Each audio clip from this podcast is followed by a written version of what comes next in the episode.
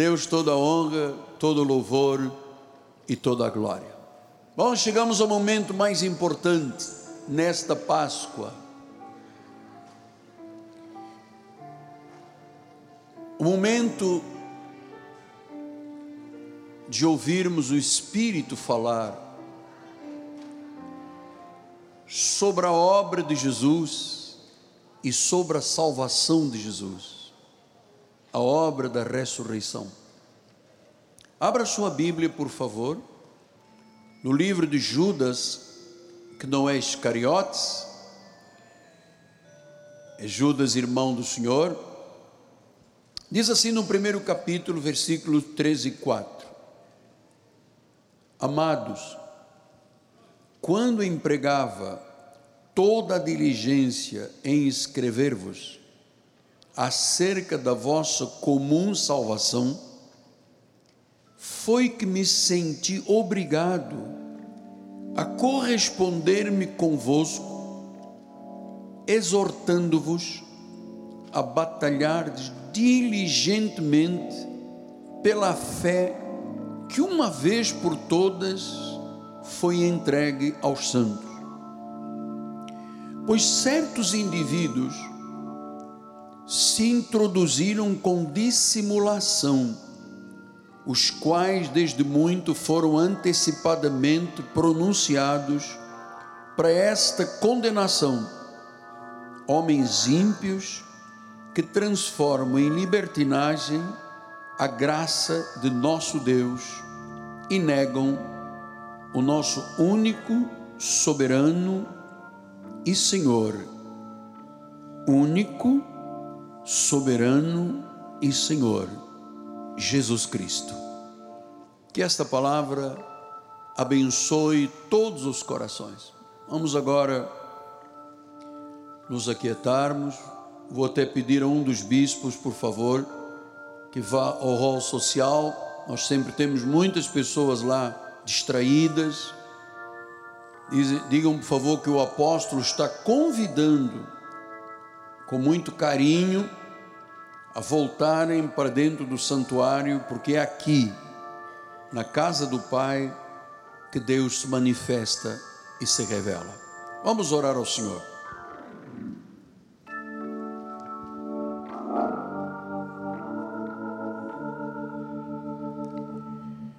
Senhor Jesus Cristo,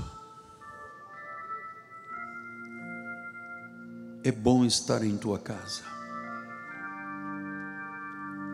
é bom estar num lugar que tu mesmo chamaste a casa de oração, a casa de oração.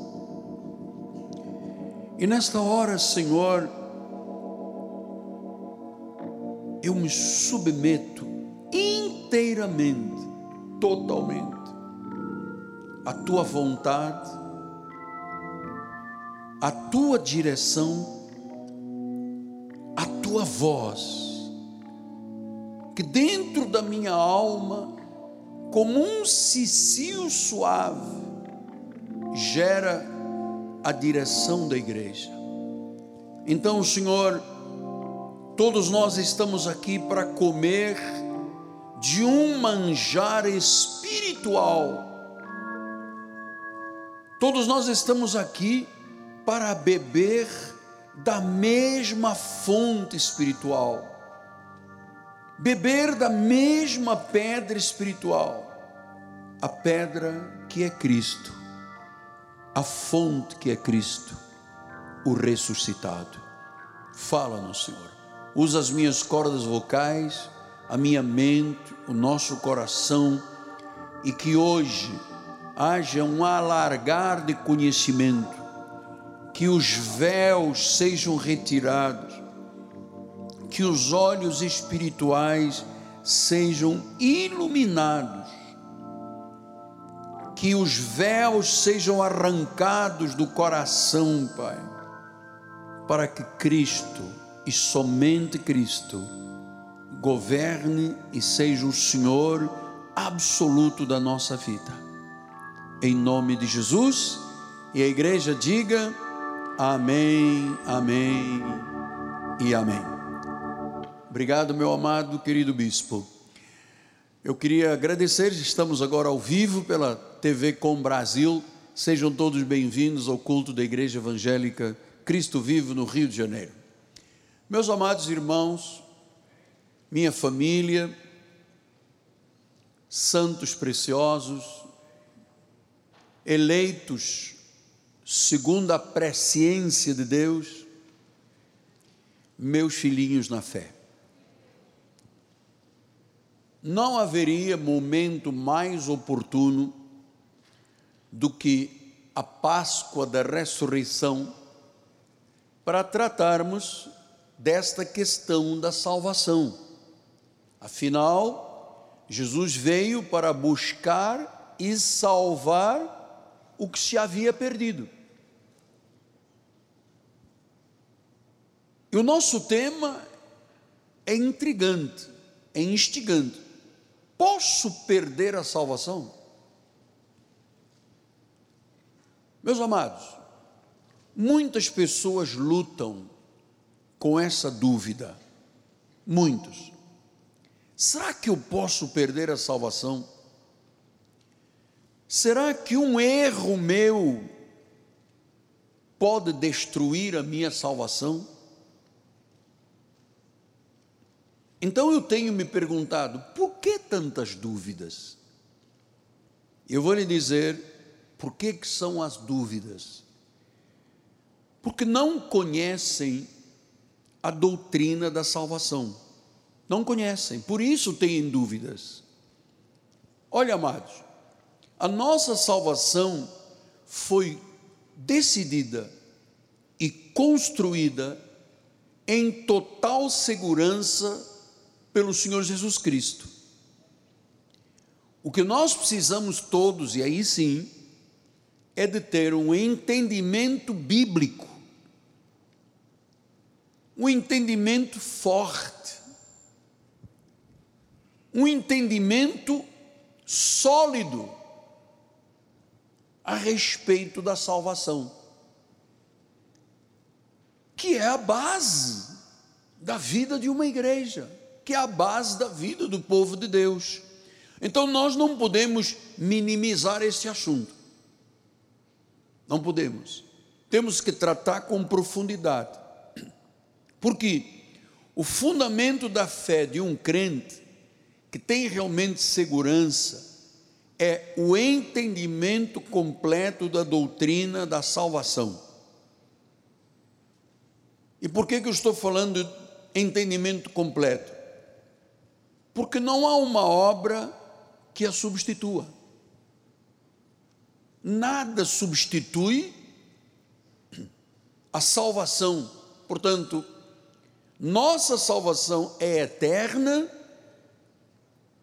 porque Cristo assim determinou. Lembre-se você que Jesus disse isso.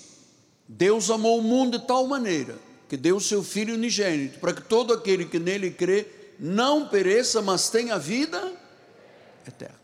Foi Jesus que disse isto.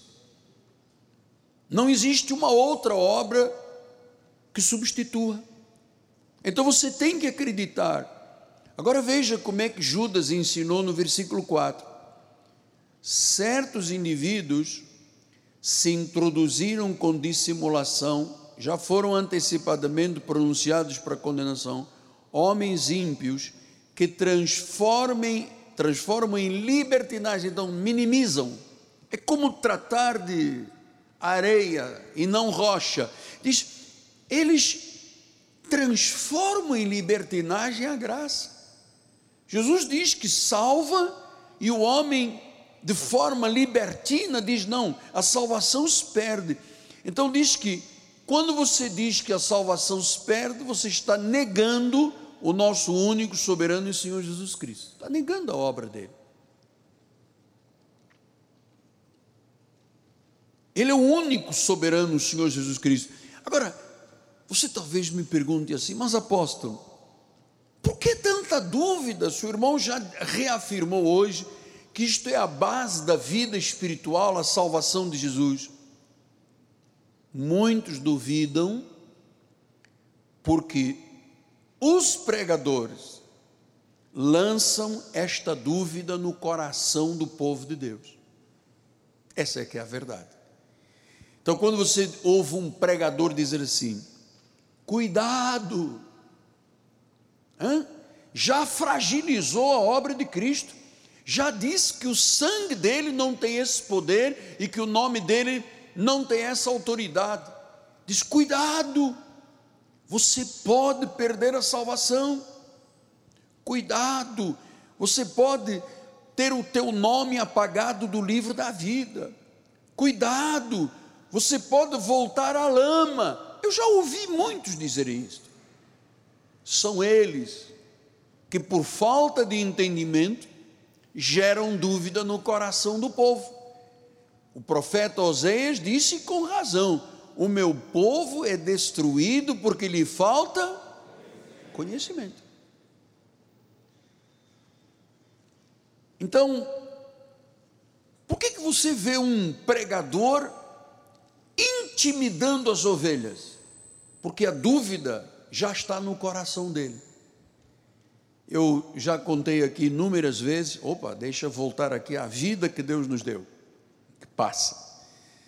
Em 1986, o doutor Billy Graham, maior pregador do mundo, fez uma convocação dos 10 mil principais pastores do mundo para se reunirem com ele em Amsterdã, na Holanda, para uma última convenção mundial para agitar o mundo. A organização do Dr. Billy Graham pagou todo mundo, hospedagem, aviões, e lá estava eu no meio de 10 mil pregadores, pastores e líderes das igrejas do mundo. E uma das coisas que me fez muita aflição, muito, foi quando um dia, foi uma semana inteira, quando foi assim na sexta-feira, Dr. Billy Graham serviu a ceia do Senhor e pregou sobre salvação. E no meio da mensagem, ele questionou os 10 mil, era um lugar amplo, muito grande. Ele disse: será que nós estamos aqui reunidos para ajudar a salvar o mundo? Será que entre os principais 10 mil líderes do mundo, há alguém que não tenha certeza da salvação? Eu estava de cabeça baixa nessa hora e disse: e vai ser brabo agora. Perguntaram a um pastor, a um líder, a um bispo, a um apóstolo, sei lá quem eram que estavam lá, 10 mil, se ele tinha certeza da salvação ou não. E ele insistiu umas duas ou três vezes. E eu levantei a cabeça e dei uma olhada. E eu fiquei estupefacto. Dois terços dos principais líderes do mundo não tinham a certeza da salvação. Estavam com a mão para cima. Dois terços. Então, são os pregadores que não conhecem a Bíblia, que têm dúvidas a relação ao que Cristo fez, que geram essa dúvida no coração das ovelhinhas. Pedro, é, em 2 de Pedro 2, 17 a 22, ele explica isto de forma detalhada. Ele diz que essas pessoas que geram dúvida no coração das ovelhas são como uma fonte sem água. É fonte, mas não tem água. Como névoas que são impelidas por temporal. E ele diz: para eles está reservada a negridão das trevas, porquanto proferindo palavras jactanciosas de vaidade, engodam com paixões carnais por suas libertinagens. Aqueles que estavam prestes a fugir dos que andam no erro. Então, às vezes, uma pessoa que andou no erro, ouve um, um apelo, um convite, vem à igreja, e essas pessoas que estavam prestes a fugir do erro são engodadas. Versículo número 19: prometendo-lhes liberdade, quando eles mesmos são escravos da corrupção. Olha o que um pregador pode ser destrutivo. promete liberdade quando ele mesmo é escravo, porque ele não tem a certeza. Pois aquele que é vencido fica escravo do vencedor. Portanto, se depois de terem escapado das contaminações do mundo, mediante o conhecimento do Senhor e Salvador Jesus Cristo, se deixam enredar de novo, você vê? Existem pessoas que engodam e enredam as pessoas com a dúvida, com o medo, né? com aquele questionamento: será que eu posso perder a salvação? Ele diz: se deixam enredar de novo, são vencidos. Tornou-se o último estado pior que o primeiro. Quer dizer que uma pessoa que ouve um pregador que o engoda, que o enreda e o derrota, diz que o estado desta pessoa fica muito pior do que o primeiro. Depois ele usa aqui uma passagem que eu tenho que explicar na igreja, versículo 21. Pois melhor lhes fora nunca tivessem conhecido o caminho da justiça, do que, após conhecê-lo, volverem para trás. Então Jesus disse: se uma pessoa conhece a verdade, o caminho da justiça, e é enredado pela mentira, era melhor não ter conhecido, porque ao volverem para trás, se apartam do santo mandamento que lhes fora dado. Versículo 22. Com eles aconteceu o que diz certo adágio verdadeiro: o cão voltou ao próprio vômito, e a porca lavada voltou a revolver-se no lamaçal. Então, meus amados, esta passagem aqui é muitas vezes pregada, e o pregador que já tem dúvidas, que não tem convicção sólida, certeza sólida, não só ele está enredado como enreda os outros, engoda os outros, começa a dizer dentro da igreja, ou começam a dizer dentro da igreja: Olha, você pode perder a salvação. Você, como um cão que volta ao vômito, uma porca lavada que volta a volver-se no lamaçal. Isto é trágico. Nunca o Senhor chamaria um filho de cão ou de porca. Nós somos ovelhas dele nós somos a imagem e a semelhança do Senhor. Como Deus me chamaria de porca ou de cão? Então, a quem está se referindo esta passagem? Aos filhos da perdição, que às vezes têm oportunidade de ouvir a voz de Deus, chegam até a colocar um pé dentro das igrejas, mas depois são enredados, são derrotados e voltam a um estado pior do que chegaram à igreja, porque agora já conhecem o que é verdade e mesmo assim a negam. Então, amado,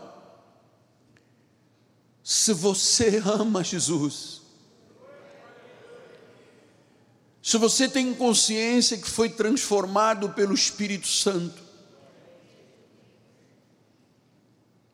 se você é uma nova criatura em Cristo, se você ama a Deus, se o verdadeiro impulso da tua vida é Jesus Cristo, se você não se sente mais atraído pelo pecado e pelo mundo, se você ama as Escrituras, se você não tem qualquer ligação com a incredulidade nem com o mundo, se você ama a igreja, se você quer estar na igreja, se você ama o povo de Deus, e até tem a capacidade de amar o perdido e quer ver salvos, então você é um salvo, você é um homem de Deus, você é uma serva do Senhor, você foi uma pessoa que recebeu o selo da salvação de Jesus. E como é que é a vida depois de um salvo? O verdadeiro crente é marcado pelo espírito da humildade. Da humildade. Como é que se vê uma pessoa que realmente é salva? Quando ela começa a dar fruto do Espírito. Este é o salvo. O salvo é humilde. Ele não é mais orgulhoso, prepotente, vaidoso, mentiroso, que se exalta a si mesmo, que quer glória para si. Aliás, Jesus disse: há pessoas que procuram mais a glória dos homens do que a glória de Deus. Olha, amados, eu tenho dito isto aqui e eu espero que os senhores acreditem no que eu ensino neste altar. Com temor e tremor o faço. A cada dia eu me sinto menor neste púlpito. E acredito que Cristo está sendo muito maior e mais revelado neste ministério. Eu sei que a soberba precede a ruína, e o orgulho e a vaidade a queda. Portanto, eu tenho muito temor e tremor de estar aqui em cima. Muito. Você não imagina, eu já tenho dito isso aqui números de como é que eu deixo essas escadas do meu gabinete para cá, para o altar. Você não imagina, não tem ideia, porque não pode ter ideia, não está dentro de mim, não tem essa ideia. Mas, por favor, se aproxime da imagem, como é que eu deixo temendo e tremendo.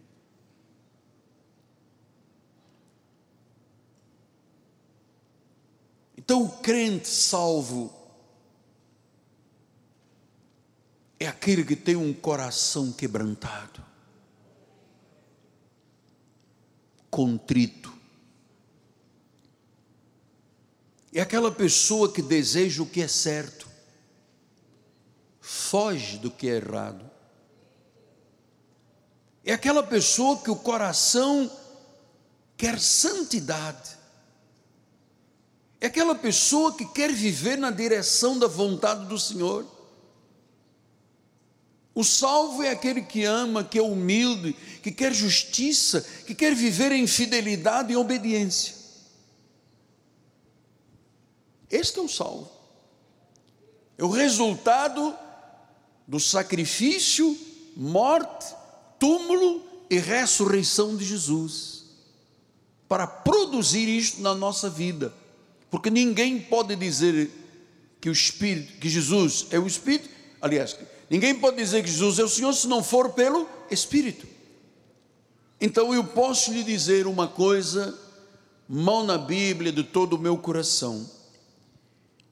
É impossível se perder a salvação, porque nós não fizemos nada para ganhá-la. Impossível. Claro, lembre-se que nós não podemos fazer da graça libertinagem. Ah, não, já que eu sou salvo, não pode. Nós não fizemos nada para ser salvos. Aliás, João Calvino disse isto, o reformador.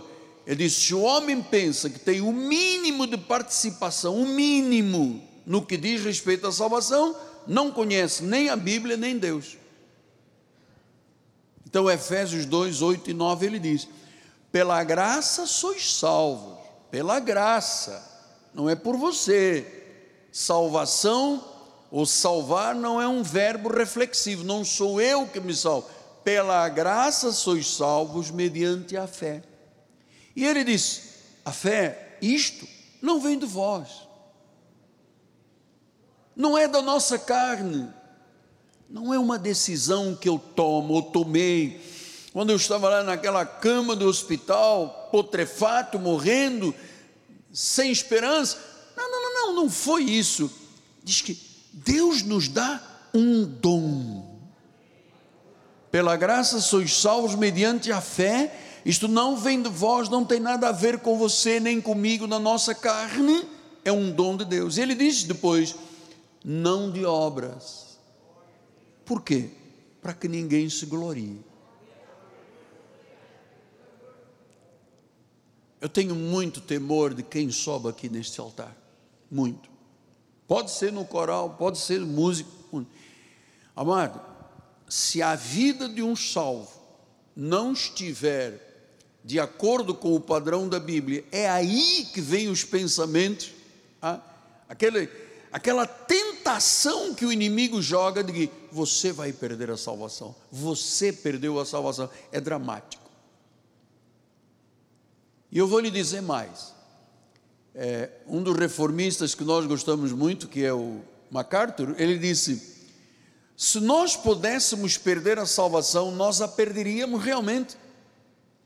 Se dependesse de mim ou de você, nós já teríamos perdido a salvação. Então ninguém tem poder para se salvar ou para garantir a salvação, só Jesus Cristo. Só Ele salva, só Ele garante. Agora, pode Ele romper com esta aliança? Não. Eu vou lhe dizer, o nosso ministério, eu não conheço pelo menos mais dois ou três, é o único ministério que prova na Bíblia de que salvação não se perde. O resto é ameaça. Oh, oh irmão, oh pecador, aquele pomo de Adão para cima e para baixo, oh pecadores. Amado, quem pode chamar uma ovelhinha de Jesus lavada no sangue, redimida, teve um novo nascimento? Como é que alguém pode dizer que ela é um oh pecadora? Você sabe? Falta de conhecimento intui nos outros a perda de fé, amado. Então, se nós pudéssemos perder a salvação, de fato, já teríamos perdido. Se dependesse de mim e de você, já teríamos perdido há muito tempo. Hebreus 3:1 ele diz: Por isso, santos irmãos, ele não diz aqui, por isso, porcos, ou cachorro, cão, diz, santos irmãos, diga, diga para você mesmo, eu sou santo. Foi Deus que disse que participais da vocação celestial, considerai atentamente o apóstolo e o sumo sacerdote da nossa confissão. Ele diz: esteja atento, esteja focado. Quem é o apóstolo? Quem é o sumo sacerdote? Jesus. Tem que estar atento. Nós não estamos falando aqui de mapa astral. Nós não estamos falando aqui de cartomancia, de búzios, de necromancia, contato com mortos, que é proibido na Bíblia Sagrada. Nós estamos falando de um Deus real, aliás, do único Deus. Jesus Cristo, único Deus, único Deus.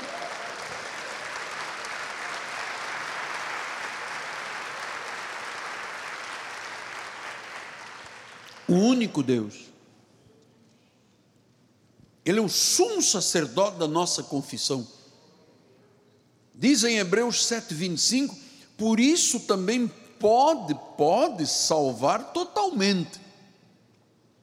Não precisa de Sou salvo, mas eu preciso me batizar nas águas. Sou salvo, mas eu preciso de jejuar. Estou salvo, mas eu preciso de sacrificar. Ele diz: não, ele salva totalmente. Os que por ele, não é livre-arbítrio, os que por ele se chegam a Deus. Quer dizer que nós chegamos a esta intimidade com Deus porque Jesus é o caminho, amado. E diz que ele vive sempre a interceder por nós, sempre. Deus está intercedendo pela tua vida, pela tua família, pela tua casa, pelos teus negócios, pela tua empresa. Ele salva totalmente e vive a interceder por nós. Esta é a razão porque nenhum crente salvo pode perder a salvação.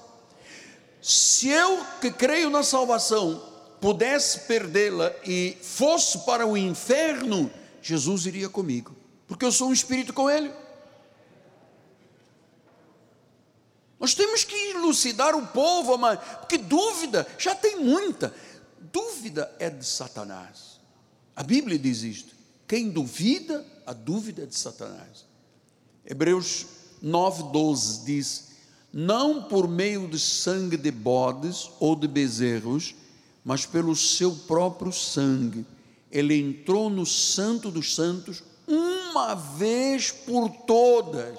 Uma vez por todas, tendo obtido o que? Eterna redenção, salvação eterna. Está aqui. Ora, se eu não conheço estas realidades, eu vou fazer com que as pessoas duvidem as minhas dúvidas.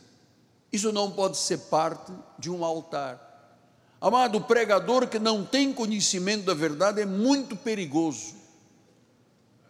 Muito perigoso. Então, a intercessão de Jesus está garantida e nos levará à sua glória. Então, o cristão vai para o céu não é porque ele se garante,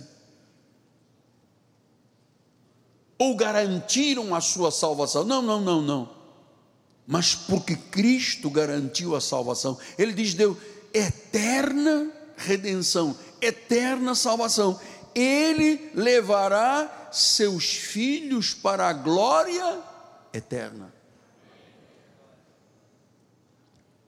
Amados filhinhos, se Cristo não garantisse a nossa eterna e total salvação, nunca chegaríamos à eternidade. Seríamos jogados na cova, sete palmos de terra e acabaria a nossa vida. Mas Jesus disse: se você crê em mim, ainda que você morra, você viverá eternamente. Foi Ele que prometeu, amado. Foi Ele que prometeu.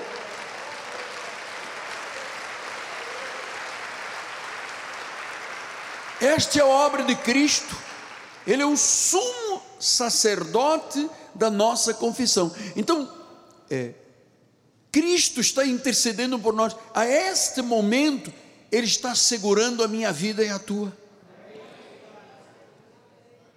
Eternamente estamos nos braços de Deus. Ele nos arrancou das garras de Satanás para os seus braços. Ele não pode deixar nenhuma ovelha, nem poderia se perder, nenhum filho se perderá, nenhum eleito se perderá, nenhuma pedra viva, ninguém que é propriedade exclusiva de Deus se perderá. Pode dar graças a Deus mesmo, diga graças a Deus.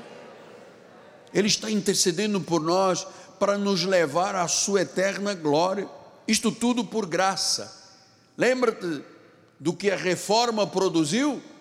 Só a graça, só graça. É por graça, não é por obras. Então a Bíblia é verdadeira. Olha o que diz em 2 Coríntios 5,15. Ele morreu por todos, para os que vivem, não vivam mais para si mesmos, mas para aquele que por eles morreu e ressuscitou. Então, todos quem? A quem ele e por quem ele morreu e ressuscitou. Como nós sabemos, apóstolo, estamos aí no meio da rua. Como é que nós podemos saber? Porque ninguém tem uma placa na testa dizendo sou salvo. Pelos frutos os conhecereis. A árvore boa dá fruto bom, a árvore má dá fruto ruim. É pelos frutos. A árvore é a videira verdadeira, nós somos o ramo. Então, pelas atitudes, pela forma de falar, pela forma de cuidar do marido, da esposa, dos filhos, os filhos com os pais, o empresário, sim, sim, a palavra dada, a palavra cumprida, e simples se ver quem é salvo. O salvo quer o caminho certo. O salvo quer fazer o que é correto, a Mauri e Marisa. Quer fazer o que é correto. Então, se você vai numa balada lá na cidade olímpica, lá no Rio 2, entre a Barra e Jacarepaguá, em festas, raves que começam sete da noite e vão até às nove da manhã, e você começa a dizer, mas aquela pessoa ali é de uma igreja. Deixa eu lhe falar uma coisa, assim, honestamente, sinceramente, eu não acredito que uma pessoa salva vai para uma rave, uma balada, fuma, bebe, cheira, se droga. Não acredito. Também não? Então, dois aqui já não acreditamos nisso. Não acredito.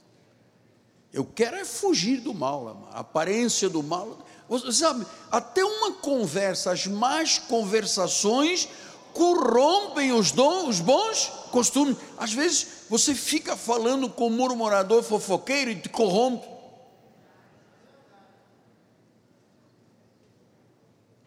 O crente verdadeiro não quer isso, amado. O crente verdadeiro segue o que Paulo diz: fugir da impureza, e foge mesmo.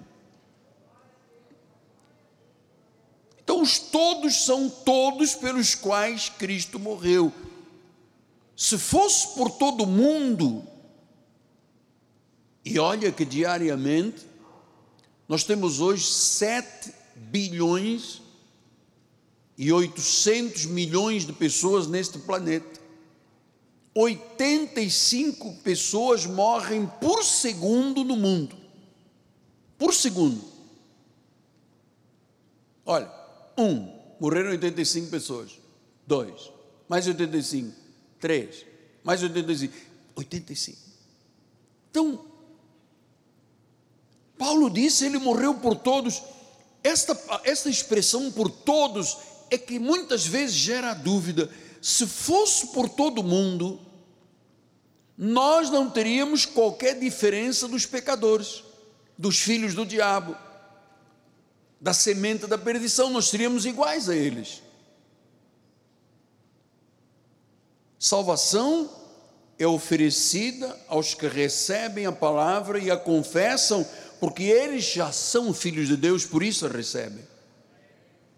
Diz o versículo número 15: ele morreu por todos, para os que, que vivem, não vivam mais para si. Uma vez que eu sou salvo, eu não vivo mais para mim.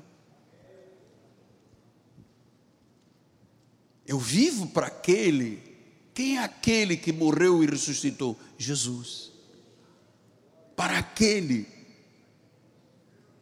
Aquele que por eles morreu e ressuscitou. Jesus.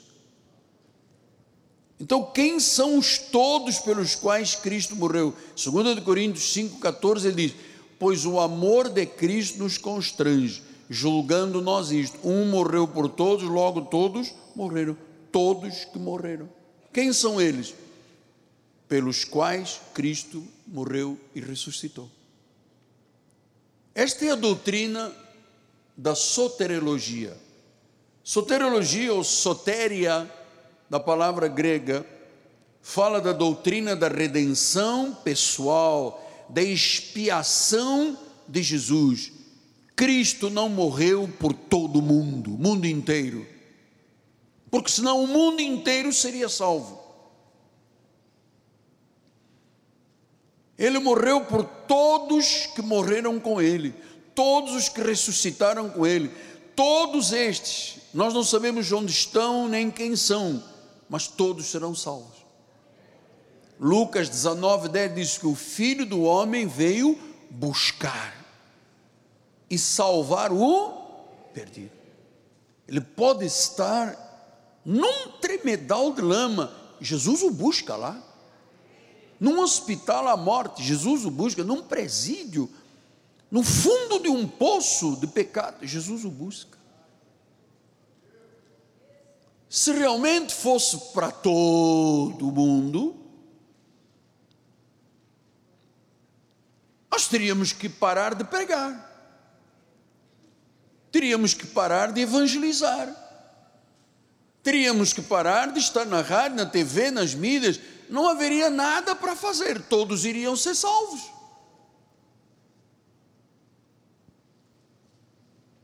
Mas ele morreu por todos os que morrem com ele ressuscitam com ele. Chama-se o novo nascimento. Quem está em Cristo é uma nova criatura, as coisas velhas já passaram, tudo se fez? Não, para estes. Vamos ver como é que Jesus explicou isso? João 3,16. Deus amou o mundo de tal maneira que deu o seu Filho ingênuo para todo aquele, não é para todos, aquele que crê não pereça. E quem é este mundo aqui, apóstolo? Existem três conotações do português mundo para o grego. Um é okumene, o mundo da salvação. Então vamos ler. Porque Deus amou okumene de tal maneira o mundo dos que serão salvos. Neste momento, em 7 bilhões e 800 milhões, existem aproximadamente 1 bilhão e meio de pessoas cristãs, tanto protestantes, quanto católicas, quanto ortodoxos, enfim, das diversas 33 mil ramificações do cristianismo. Existe um bilhão e meio. E os outros? E esses países tão populosos? China, Índia, Indonésia, Estados Unidos, Brasil, os cinco países mais populosos do mundo. Bem, aqui no Brasil, dizem as estatísticas, nós somos 30% da nossa nação. Vezes 200 e poucos milhões, 60 e poucos milhões, que eu pessoalmente não creio. Porque se nós fôssemos 60 e poucos milhões de crentes, nós não seríamos perseguidos de cabeça baixa e humilhados por algumas situações do nosso país. Se fôssemos uma nação de 65 ou 64 milhões de pessoas, duvido que as igrejas sofressem o que estão sofrendo.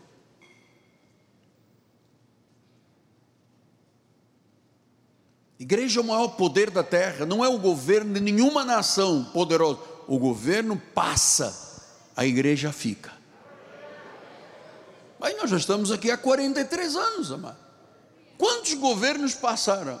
Quantas promessas eu ouvi que seriam isto, seriam aquilo, transformador, regional, não aconteceu nada. E a igreja? Frutífera, abundante, salvando vidas. Aqui.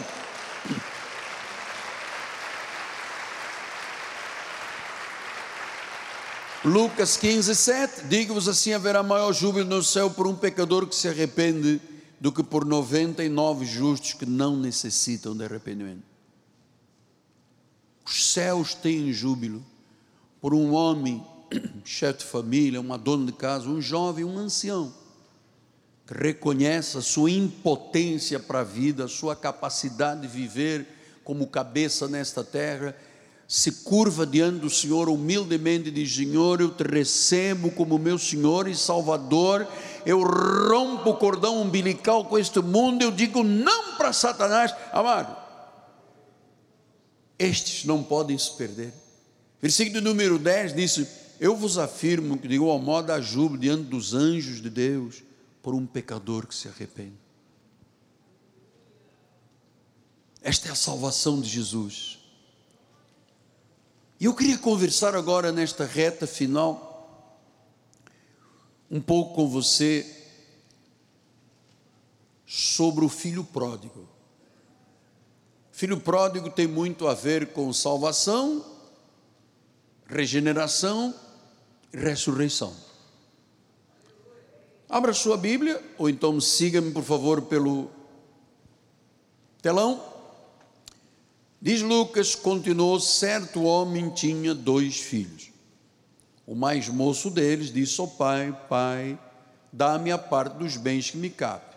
E ele lhe repartiu os haveres. Então vamos conhecer um pouquinho, porque esta é uma história, não é apenas uma parábola, é a história de muitas vidas. Diz que o homem tinha dois filhos. Sabe, a família no contexto judaico é muito importante. o pai tem que ser honrado até a morte. Judeu, judeu, não indignifica o nome do pai. E a lei judaica diz que os filhos só têm direito à herança depois da morte do pai. Quem o pede em vida é amaldiçoado. Então diz que esse homem tinha dois filhos, está falando aqui de Deus e as ovelhas, né?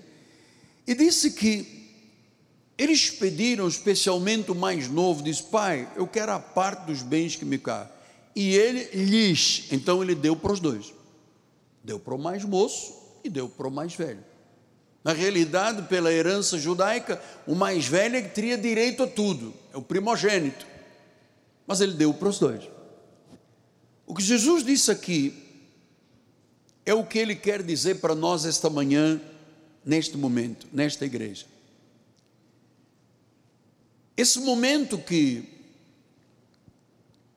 o pai, diante dos seus filhos, dois filhos, estava vivendo, era um momento dramático. Porque essa história do filho pródigo é uma história que termina em reconciliação.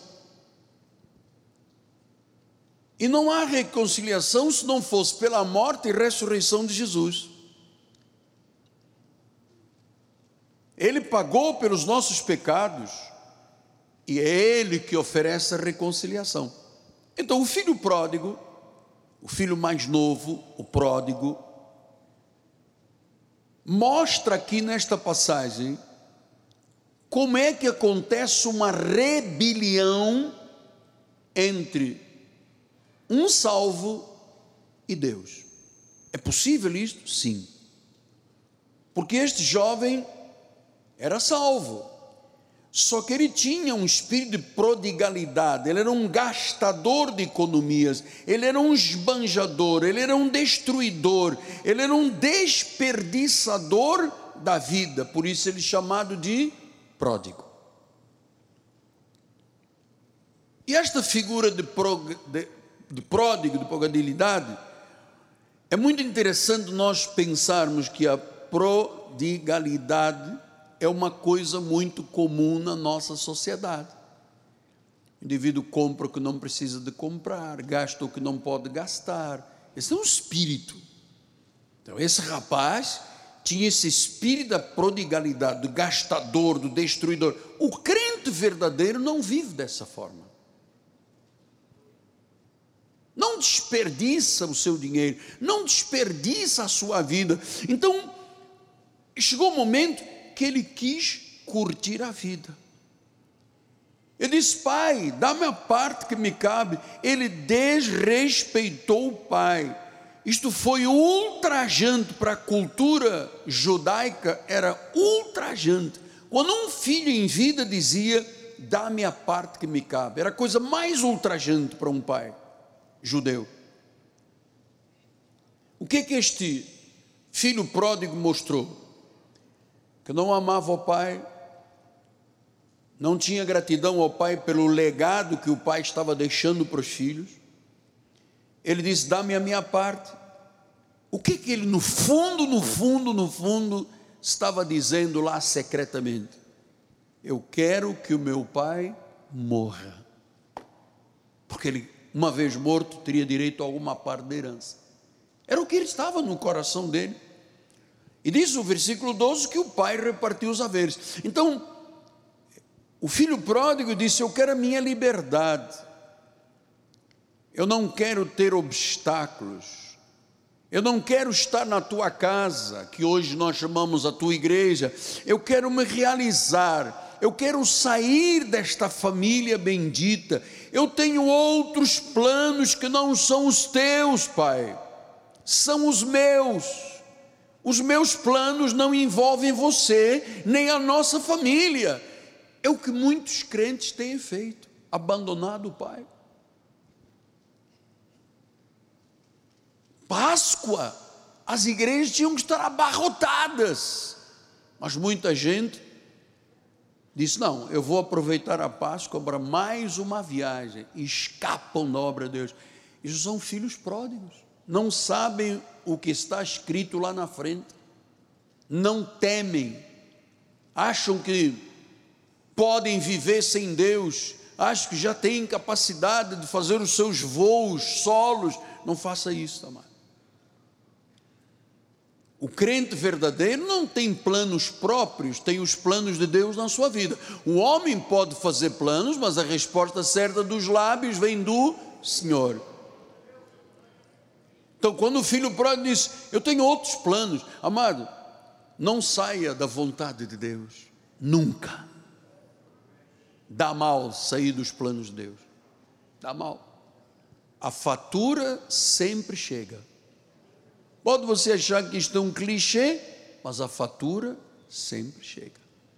Então, não queria mais se envolver com a igreja, não queria se envolver com a família de Deus, tinha os seus planos, e ele disse: Eu vou sair de casa.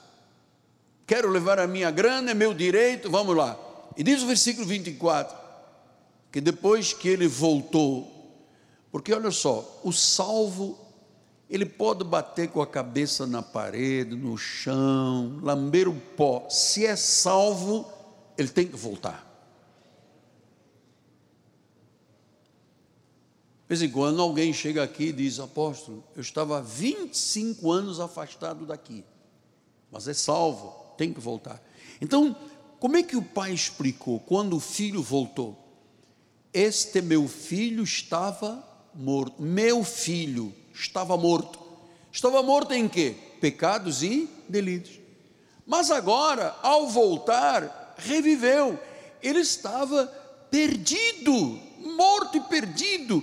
E agora ele foi achado. E diz que começaram-se a regozijar. Olha, amados, fora do Pai, a pessoa está morta em pecados. Sem relação com Deus, há uma agonia muito grande de vida. Pastor, e por que, que ele estava morto? O que, que tinha acontecido? Vou lhe explicar agora. Versículo número 13. Diz assim a palavra do Senhor. Ah, tem 32 já viu. Versículo 13. Passados não muitos dias, depois que o mais moço pediu a herança, ajuntando tudo o que era seu, partiu para uma terra distante. Eram os planos que ele tinha. Não eram os planos de Deus, não eram os planos do Pai, não eram os planos da palavra, eram os seus. Diz que ajuntou tudo o que era seu e partiu para uma terra distante, longe, o mais possível longe da igreja. Eu não quero ouvir falar de pastor, de Bíblia, de corinho, de cantar, de ter que vir o culto da oração. Por favor, vou para uma terra bem distante. E diz a palavra do Senhor que lá, fora do contexto do Pai, da igreja, da proteção angelical, da mão poderosa de Deus, dos ouvidos do Senhor inclinados, da mão sobre a vida da pessoa, lá na terra distante, o que, que aconteceu? A fatura veio, amado. A conta veio para pagar. Diz que ele dissipou todos os seus bens, porque ele queria viver uma vida dissoluta. Terra distante, longe. Ele dissipou, ele jogou fora a riqueza que ele tinha. Amados, eu vou lhes dizer: longe de Deus a ruína, longe de Deus a destruição. É o que a Bíblia chama a loucura do pecador, daquele que rejeita o Pai. Diz o versículo de número 30. Temos aí, bispo. Ah, Lucas 15, 30. Tem como passar? Está na página 6. Aqui. Vindo, porém, esse teu filho, e seu irmão mais velho, falando, que desperdiçou os teus bens com meretrizes.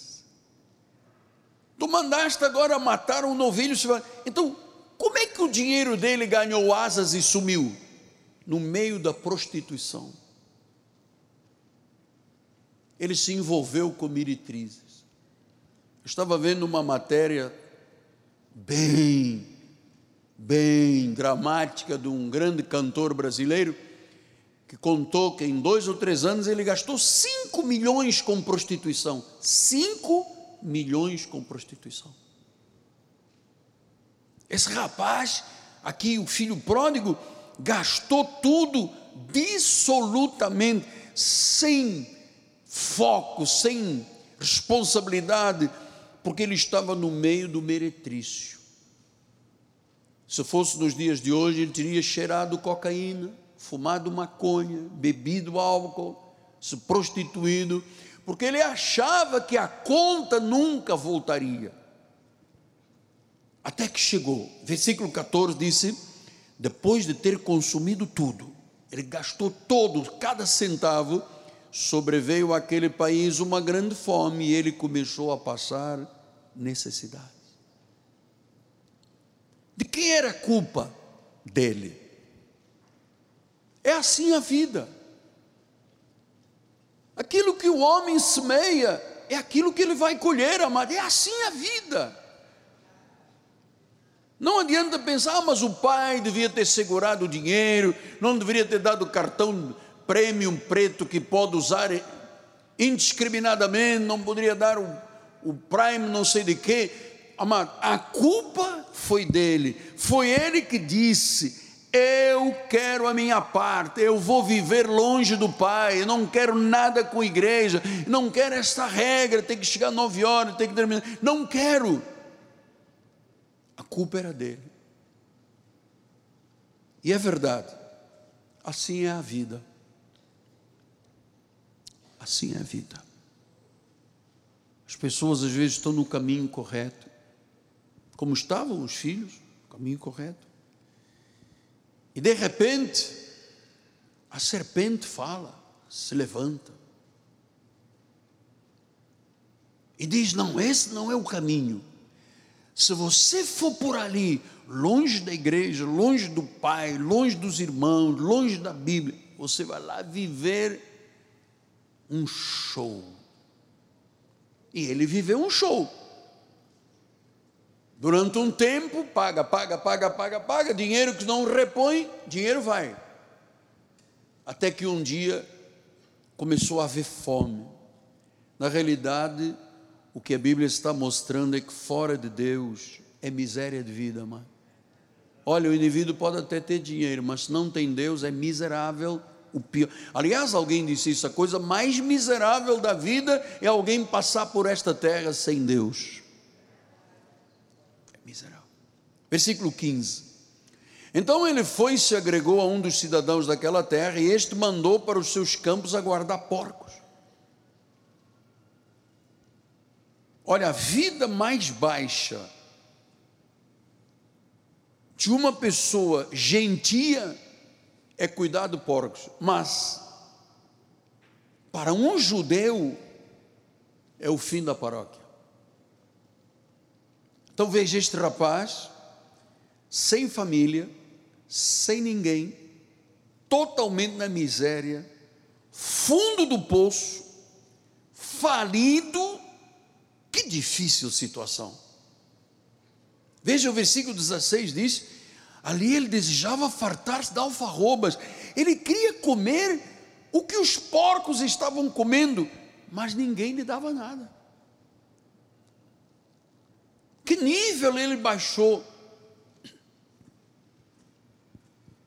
Que desperdício de vida, sem esperança. O pecado, amados, é a rebelião contra o Pai. É quando a pessoa desdenha, desdenha Deus, desdenha a sua autoridade, quando a pessoa não ama, quando a pessoa desonra, quando a pessoa vai para longe da casa do Pai. É uma falência espiritual. Comer com os porcos é o caos, é o fundo do poço. Mas, como eu estou dizendo desde o início ao Senhor, salvação não se perde. Diz o versículo número 17: Então ele caindo em si, até agora ele estava com a cabeça, só Deus sabe aonde.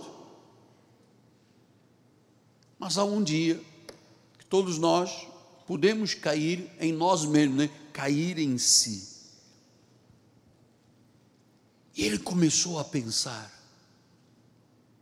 quantos trabalhadores do meu pai têm pão, têm fartura, tem queijo, tem manteiga, tem bolinho de bacalhau, tem esparguete, chocolate. Chocolate, obrigado a todos que mandaram um bolinho de chocolate para mim. Muito obrigado, Deus, em nome de Jesus. É bom que eu esteja em tua casa que eu vou comer muito chocolate. Não pode, estou a brincar. Então, ele diz, caindo em si. Sabe este cair em si é quando o Espírito Santo trabalha e diz: esse não é o caminho, essa não é a decisão correta. Volto para a casa do Pai, porque você está na falência, você está no, na pindaíba, você está no fundo do poço. O que quer mais? Morrer? Quando você tem um pai que te ama, uma família bendita. Então, diz que ele caindo, ele, em si ele começou a pensar: gente, que bobo que eu fui, que cabeça dura.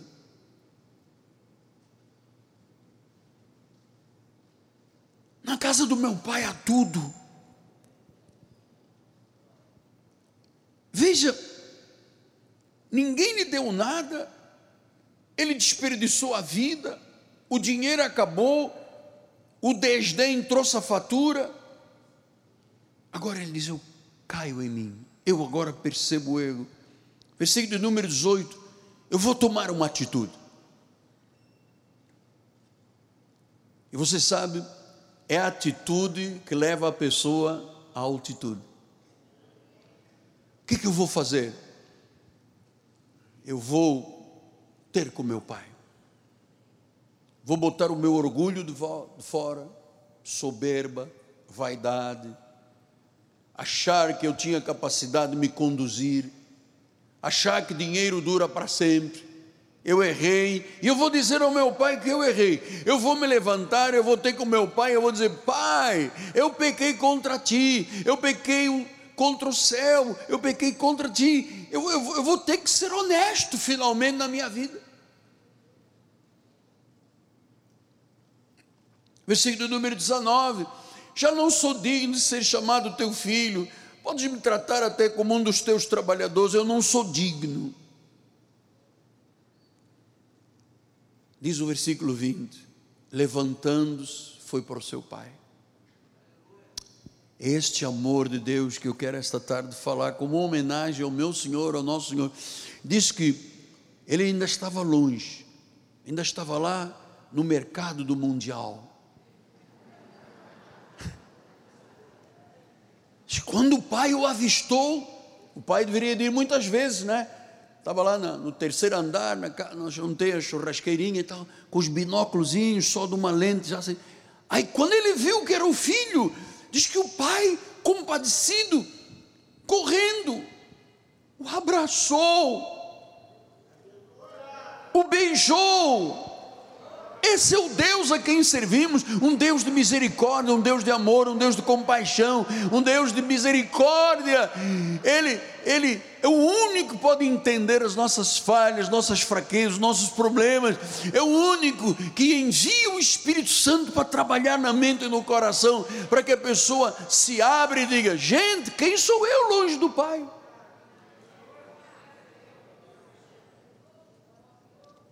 Diz que o Pai teve compaixão, correu, foi até a Cândido Benício, passou por cima do nosso muro, abraçou, beijou o filho. O pai estava com saudades, o pai ama eternamente. Versículo número 21. E o filho diz: Pai, eu pequei contra o céu dentro de ti, já não sou digno de ser chamado teu filho. Isto era o projeto do filho, hein? Versículo 22. O pai, porém, lhe disse, disse aos seus servos: Trazei depressa a melhor roupa, vestiu, porque a, a nudez, a falta de roupa era o pecado. Disse: pondo-lhe um anel, anel significa honra, sandálias, porque o escravo vive sem sapatos, sem sandálias. Nós temos os sapatos da salvação, as sandálias da salvação. Então, diz: bote a melhor roupa, traz aí uma camisa Yves Saint Laurent,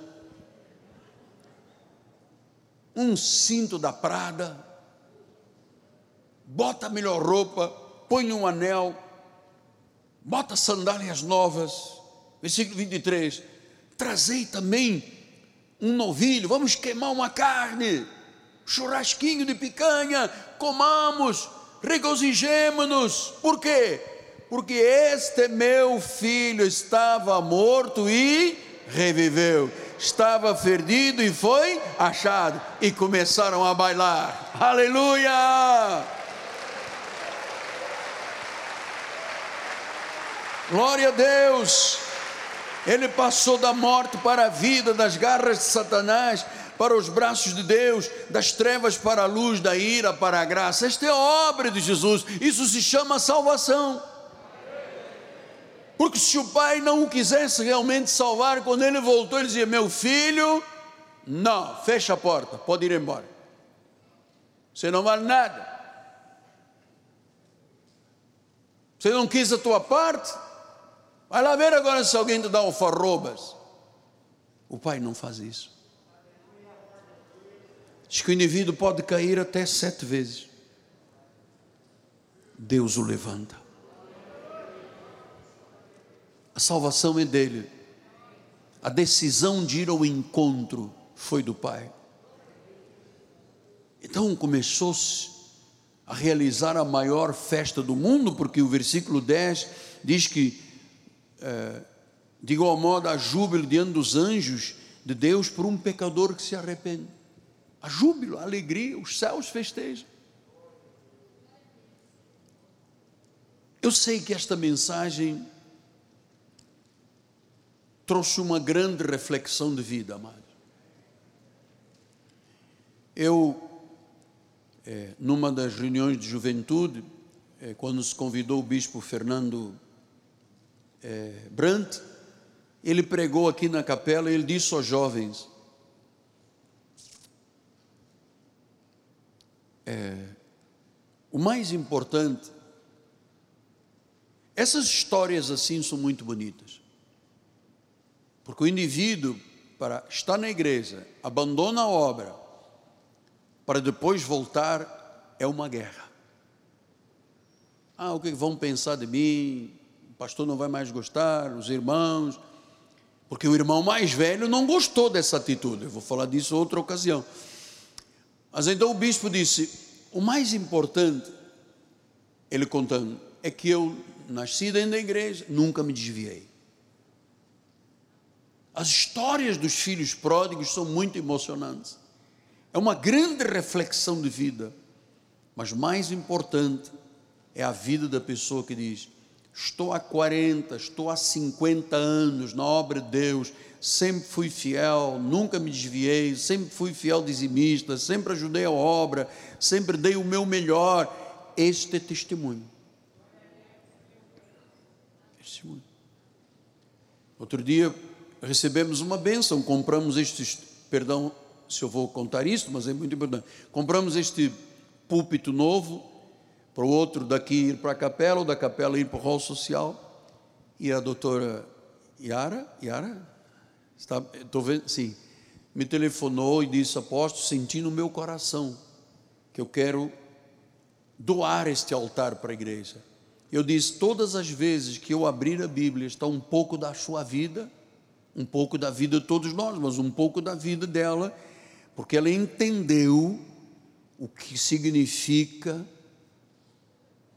esta esse desejo que Deus tem que todos nós nos unamos para que a palavra corra, para que vidas salvam, sejam salvas, para que filhos pródigos voltem.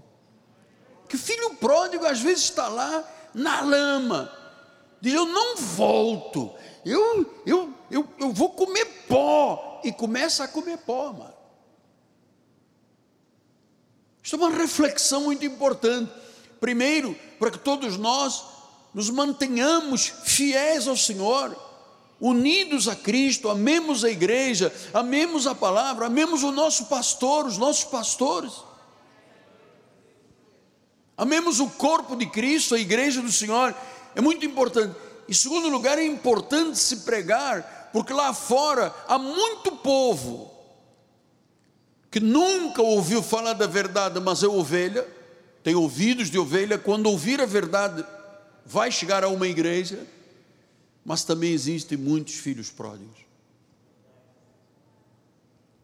Muitos. Eu às vezes ando em um lugar público, no shopping, por exemplo. É bom andar no shopping, não é para gastar, é para caminhar com ar-condicionado de graça. Às vezes andar na rua, suando, no shopping caminhar um pouquinho. E vendo, muitas vezes vêm pessoas dizem assim: o senhor pode orar por mim, eu estou desviado. Eu disse, mas por que está desviado? Volta. Volta, está desviado, volta. Muita gente já me deu o pedido, ore por mim. Eu e a minha esposa estamos desviados, meus filhos. Ah, está desviado, o que, que te impede de voltar ao rumo, ao caminho certo? Tem que cair em si. Tem que ver que vida sem Deus é miséria é desperdício, não serve para nada. Então, focados na salvação de almas, focados na busca dos filhos pródigos. O filho pródigo só reconhece que é pródigo quando cai em si, senão a soberba domina, a carne domina, a vaidade domina. Mas quando ele diz: Vamos colocar numa balança. Como é que era a minha vida com Deus? Oh, bem cheia da glória de Deus, provisão, alegria, que prazer, igreja. Como é que é sem Deus? Miséria, fundo do poço, quer comer comida boa e não come. Então, creio de todo o meu coração que o Espírito quis que eu falasse de salvação, e da vida do filho pródigo.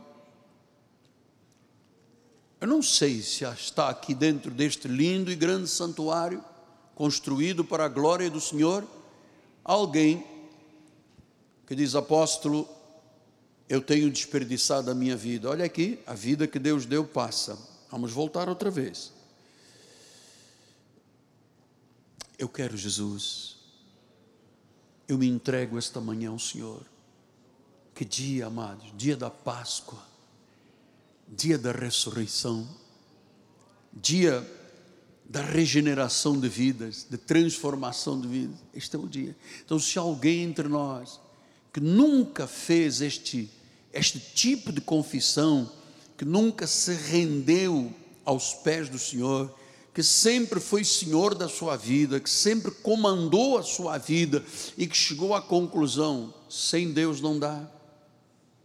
No seu próprio lugar, amado, no seu lugar, curva a sua cabeça e entregue-se a Jesus, renda-se ao Senhor. Diga, Jesus, eu creio que tu és o Senhor, tu morreste, ressuscitaste, derramaste o teu sangue, saíste daquele túmulo, eu morri contigo e ressuscitei contigo por isso, Senhor, eu confesso que Tu és o meu Senhor e Salvador. Sou salvo. Acaba a terra distante, acaba a vida dissoluta, acaba tudo aquilo que contradiz, que desdenha Deus. E agora, Senhor, eu quero viver íntimo contigo, durante todos os dias que tu escreveste no livro da vida, quando nenhum deles havia ainda Sim, Pai, eu creio em Ti. Aleluia, Pai. Deus seja louvado. Se alguém que está participando pela televisão com Brasil, estamos chegando aí aos municípios do Brasil, use o nosso telefone, está aparecendo aí na tela. Ligue para nós, conta o que Deus falou, está falando e depois nos contará dos resultados de tudo isso. A volta à casa do Pai. Eu termino esta mensagem dizendo: 60% do nosso povo que é parte desta igreja, que fez cartão de membro, que um dia entrou aqui e disse: Jesus é o meu Senhor, e que por causa da pandemia, por causa do medo, deixou-se arrastar para uma terra distante. Volta para a igreja. Logo à tarde vamos ter um novo culto. Novo porque será novo. Isso não é uma missa que se repete. São cultos movidos pelo Espírito Santo. Logo mais às seis horas da tarde, com que grande amor o Pai nos amou. Será a homenagem que o profeta da igreja oferecerá a Deus com esta palavra de amor ao Senhor. E vamos ter uma grande cantata, um espetáculo, a obra perfeita de Cristo.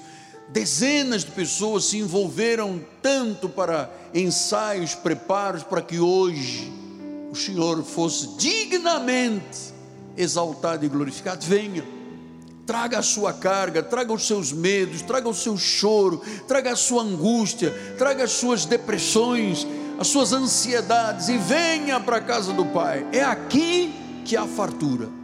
É aqui que há fartura. Volta. Volta. Volta. Volta para a casa do Pai.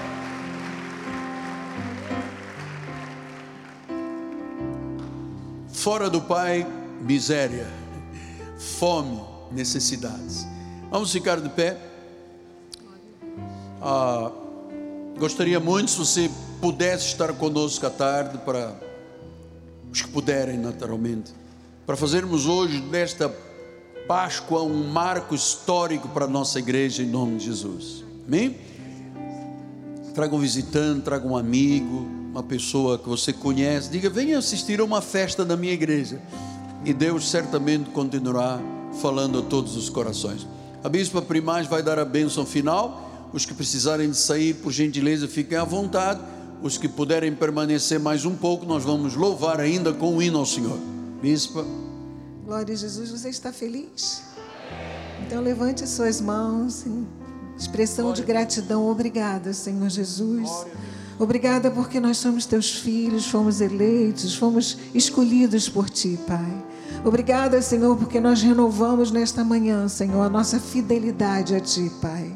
Agora, Pai, põe os teus anjos que nos levem, nos guardem, nos livrem de todos os males, Pai.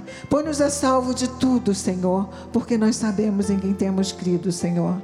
Nós saímos daqui para viver esta ressurreição de Jesus nas nossas vidas. Tenha um domingo abençoado. Aproveite para amar as pessoas que Deus te deu. Cuide da sua família, cuide do seu corpo. Seja um cristão feliz porque é o que Deus espera de nós. Graça e paz. Amém. Glória a Deus. Uma boa tarde a todos, uma semana abençoada. Mas este dia da Páscoa seja um marco na tua vida. Graça e paz.